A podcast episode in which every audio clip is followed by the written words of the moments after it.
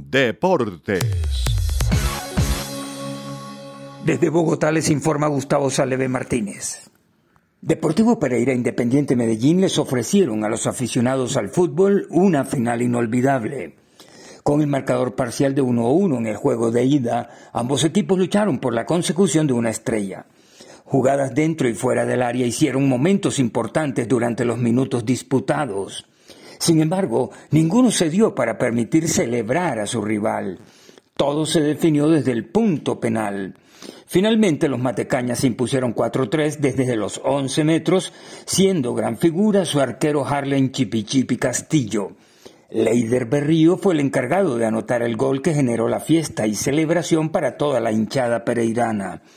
Felicitamos al nuevo campeón Deportivo Pereira por su primer título en la historia del fútbol profesional colombiano y reconocemos la tenacidad y compromiso de su rival, el Independiente Medellín. La primera estrella del Pereira en 78 años de historia la forjó el técnico Alejandro Restrepo en un estadio que le ha sentado muy bien tras haber sido despedido por Atlético Nacional en el mes de marzo de este año. Así que su primera estrella de liga no podía ser en un lugar distinto. Además, el estratega de 40 años entró allí a la historia del club pereirano. Desde Bogotá informó Gustavo Saleve Martínez.